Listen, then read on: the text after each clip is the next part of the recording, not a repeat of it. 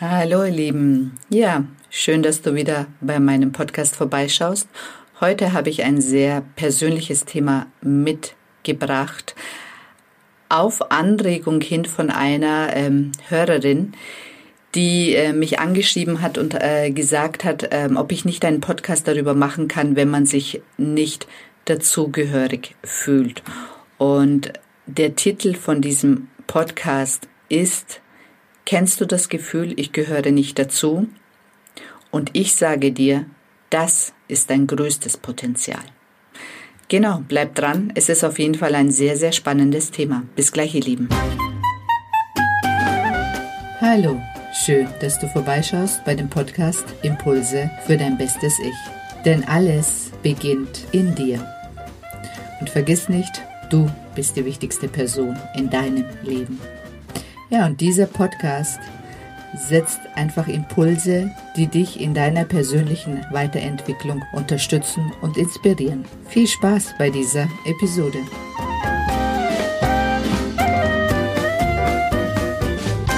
Verwandle dich in die Frau, von der du schon immer geträumt hast. Ich bin die Seden und ähm, ja, ich begleite Frauen, die einfach mehr von ihrem Leben wollen, die schon vieles erreicht haben, aber die sich in ihrem Leben noch nicht ganz angekommen fühlen. Und ich helfe dir, deine inneren Blockaden zu lösen, um dich mit Leichtigkeit, damit du dich mit Leichtigkeit in deine eigene Traumfrau verwandeln kannst und sich dein Leben für dich frei und richtig anfühlt. Und dass du am Ende dein Leben einfach lieben und feiern willst. Genau. Und in diesem Podcast geht es um ein sehr persönliches Thema auf Anregung von einer ähm, sehr fleißigen Podcast-Hörerin von mir. ähm, das Thema eben sich nicht dazugehörig zu fühlen oder immer als Außenseiter zu fühlen. Und, ähm, und ich denke, dieses Thema ist wirklich sehr, sehr vielschichtig, weil natürlich kenne ich dieses Gefühl, dass ich mich nicht ähm, dazugehörig fühle. Ich meine, ich habe äh, türkische Wurzeln. Ich habe immer schon das Gefühl gehabt, dass ich äh, quasi bei meinen deutschen Freunden immer so ein bisschen ein Außenseiter war. Ob das dann so war oder nicht, das weiß ich nicht einmal. Also es kann auch sein, dass die das gar nicht so empfunden haben, aber dass ich das so empfunden habe. Und mittlerweile habe ich da auch eine sehr differenzierte Ansicht. Ich habe mich auch als Kind ähm, in meiner Familie als schwarzes Schaf gefühlt. Auch, also wenn ich meine Mutter frage, dann sagt sie natürlich nein. Und ähm, im Nachhinein kann ich, also weiß ich, natürlich war ich immer ein äh, sehr forderndes Kind. Ich wollte immer mehr, ich war nie angepasst und es war einfach anstrengend für meine Eltern mit mir. Punkt.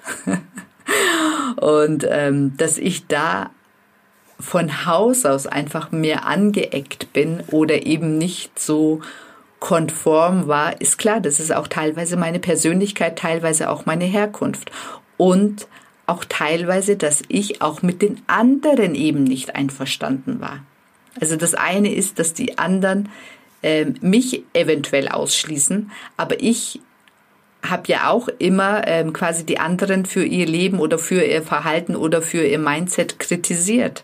Und ähm, Ganz einfach, ich meine, das Leben von meinen Eltern habe ich nicht akzeptiert. Ich habe, äh, für mich war klar, ich möchte mehr aus meinem Leben machen. Also nur um zu arbeiten, um ein bisschen Geld zu verdienen und irgendwo was zu sparen, dass ich in der Rente gut leben kann, das war keine Option für mich. Also das ist das, was meine Eltern mir vorgelebt haben und ich habe dieses Leben abgelehnt. Und dann habe ich natürlich aus dieser Motivation heraus für mich entschieden, okay, was möchte ich in meinem Leben? Ich möchte reisen.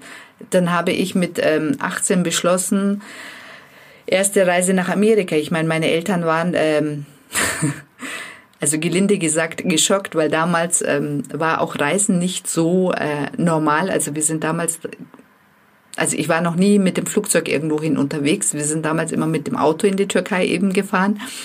Und ähm, mit 18 hatte ich eben ein bisschen Geld und habe dann mit einer Arbeitskollegin, Freundin beschlossen, ähm, vier Wochen oder sechs Wochen, weiß ich gar nicht mehr, nach Amerika zu reisen. Und das war mal gleich mein erster Flug.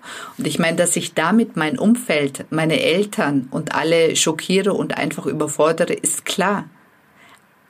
Und ähm, dass, wenn ich dann wieder zurückkomme, dass das... Äh, dass die Beziehung dann zu meinen Eltern nicht ganz so einfach ist, ist auch klar. Und ähm, das war halt ein ewiger, ewiger Spagat für mich. Also das ist, äh, das ist einfach, das liegt in der Natur der Dinge. Ich glaube, dass ähm, und viele hören sich ja, also viele, die meinen Podcast anhören oder die Menschen, mit denen ich zusammenarbeite, haben, glaube ich, auch dasselbe Gehen wie ich, dass sie in, aus Verhältnissen kommen, die sie unbewusst ablehnen und unbewusst was anderes wollen, mehr wollen oder, oder, oder. Und aus diesem, ja, aus diesem Bewusstsein heraus entstehen einfach Konflikte. Und diese Konflikte führen natürlich dazu, auf der einen Seite, natürlich lebe ich meine Familie, natürlich möchte ich dazugehören und natürlich möchte ich, dass meine Eltern mich lieben für das, was ich tue. Nur wenn sie das nicht verstehen und nicht akzeptieren und nicht lieben können, dann habe ich einen Konflikt. Und dann muss ich irgendwann für mich entscheiden, was möchte ich? Also wenn ich ähm, quasi mich für mein Leben entscheide, und das ist auch aktuell ein Riesenthema auch für mich, weil ich eben von meinem Lebenskonzept her, von meinem Lebensstil her, von meinen äh, Visionen her sowas von nicht den Vorstellungen meiner Mutter entspreche, dass das für sie ein riesen, riesen Ding ist. Ich meine, mittlerweile hat sie sich an mich gewöhnt. Sie liebt mich trotzdem, das weiß ich. Aber ich bekomme natürlich kein Ja. Ähm, toll, was du das, wie du das machst, ähm, von ihr, weil das nicht in ihrer in ihrer Box drinnen ist. Also für sie ist alles, was ich mache, außerhalb ihrer Vorstellungskraft, außerhalb ihrer Box. Und ähm, und wenn ich jetzt als Erwachsene sie sehe, muss ich dann quasi den Bogen spannen und sagen, okay, das ist so für meine Mama, also akzeptiere, also ist der erste Schritt, dass ich sie akzeptiere, so wie sie ist und so wie sie denkt. Dann entsteht auch ein Stück weit, ähm, ja, dass wir halt überhaupt dann zusammenkommen können. Weil wenn ich ihre Box akzeptiere und ihre Bedenken akzeptiere, dann und nicht mehr dagegen halte, dann ähm, entsteht eine völlig andere Situation. Also es ist nicht so, dass sie dann meine Sachen unbedingt akzeptiert, aber zumindest akzeptiere ich sie. Und es wird viel weicher und viel angenehmer, wieder mit ihr zusammenzukommen. Und das gilt auch für ähm, Kollegen, für Vereine. Also wenn ich irgendwo bin, wo, da muss ich erstmal prüfen, akzeptiere ich überhaupt die Leute? Wie schaut es denn mit meiner Akzeptanz aus? Weil wenn ich die nicht akzeptiere, so wie sie sind, dann werde ich, also schließe ich mich selber aus und ich werde auch ausgeschlossen. Das ist einfach so.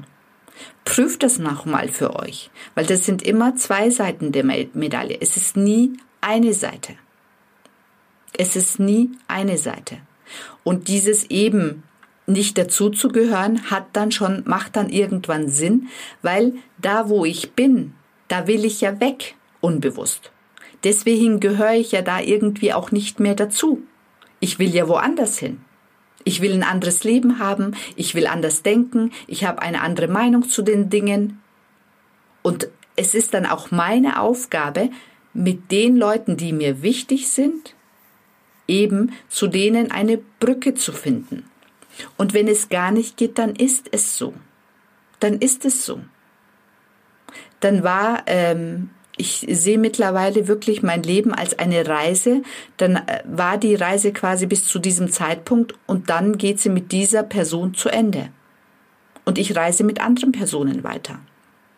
Teilweise werden mich Menschen in meinem Leben vielleicht ein Leben lang begleiten und es wird viele, viele, viele Menschen geben, die ähm, ja, begleiten mich dann nur ein eine Zeit lang und dann halt nicht mehr. Und ich bin dankbar für diese Zeit und für diesen Menschen. weil jeder Mensch in meinem Leben hat mir auch ein Geschenk gegeben. Und es ist natürlich immer schwierig, wenn ich merke, ich gehöre irgendwo nicht mehr dazu, dann für sich selber zu finden, wohin gehöre ich denn? Und die einzige Antwort auf diese Frage ist, du gehörst nur dir selber. Du gehörst nur dir selber. Das heißt, deine Aufgabe ist es, es dir recht zu machen und nicht den anderen. Aber das heißt nicht, dass die anderen das akzeptieren müssen. Es heißt aber auch nicht, dass du die anderen ähm, äh, die anderen dafür verurteilst, dass sie dich nicht akzeptieren, weil das ist ihr gutes Recht. Sie müssen nicht alles gut finden, was du machst.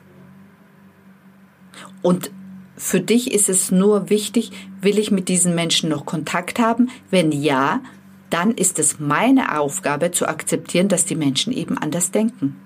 Punkt. Und wenn sie mit manchen Sachen von mir nicht klarkommen oder mit, ähm, ich meine, wenn ich Themen habe, die ich mit manchen Menschen nicht besprechen kann, dann ist es so. Dann habe ich aber mit diesen Menschen eine andere Schnittstelle. Und das ist nicht gut oder schlecht. Ich habe ganz, ganz viel Freunde in meiner, ähm, in meiner Welt und ich habe mit vielen Freunden ganz verschiedene Themen. Und das ist auch gut so, weil ich bin ja auch nicht eindimensional. Ich habe ja auch viele Facetten an mir. Und für diese vielen Facetten gibt es verschiedene Freunde oder verschiedene Menschen in meinem Leben. Und genau das ist mein größtes Potenzial.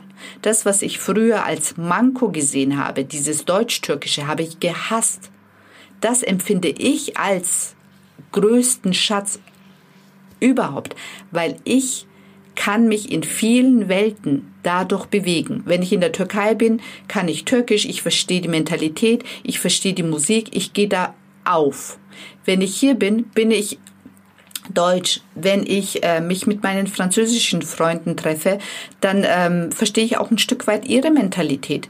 Ähm, wenn ich, ich bin Sportlerin, wenn ich mit Sportlern unterwegs bin, dann weiß ich, wie die ticken. Ich bin eine Mutter, ich weiß, wie eine Mutter tickt und fühlt. Ich, ähm, also jede einzelne Facette an mir ist ein Original Sedan. Und keiner ist so wie ich. Und ich bin gut so, wie ich bin. Aber das kann ich mir nur selber sagen. Das kann ich nicht von meiner Mutter erwarten, das kann ich nicht von meinen Geschwistern erwarten, das kann ich nicht von meinen Kindern erwarten. Und wenn die mit einigen Sachen von mir ein Thema haben, dann ist es so. Aber dann ist das nicht mein Thema, sondern das ist ihr Thema. Es ist erst dann mein Thema, wenn es bei mir was auslöst. Dann, dann ist für mich die einzige ähm, Aufgabe, wenn mich ähm, ein Verhalten oder eine Reaktion auf äh, mein Verhalten ähm, mich triggert, also Gefühle auslöst, Wut auslöst oder Unbehagen auslöst oder oder oder, dann gehe ich hin und arbeite an diesem Thema. Und dann sehe ich, woher kommt das und dann kann ich das auflösen und dann habe ich beim nächsten Mal mit dieser Person oder mit dieser Situation gar kein Thema mehr. Das ist meine, ja, das ist einfach meine Erfahrung mit diesem Thema. Und ich hoffe, ich konnte euch ein Stück weit ähm, mitnehmen und ihr habt mich verstanden. Ich weiß es ja oft nicht. Und ähm, würde mich echt sehr, sehr freuen, wenn ihr Feedback zu diesem Podcast gebt, was eure Meinung zu diesem Thema ist oder wie ihr das seht. Also mich interessiert das immer wahnsinnig, weil ich ähm, kann nur von äh, auch ganz konträren Meinungen von anderen auch lernen. Ganz einfach. Jo, und ansonsten, wenn euch dieser Podcast gefallen hat, dann könnt ihr es gerne weiterempfehlen oder auch mal äh, Rezessionen schreiben. Ich glaube bei Podcast, I, äh, iTunes, Apple. Genau. Und ähm, ansonsten, wenn ihr Lust habt, an euren Themen zu arbeiten, dann unter www.seden-met.de. Ich wünsche euch einen wunderschönen Tag, Abend oder auch eine gute Nacht. Bis dann, ihr Lieben. Bye, bye.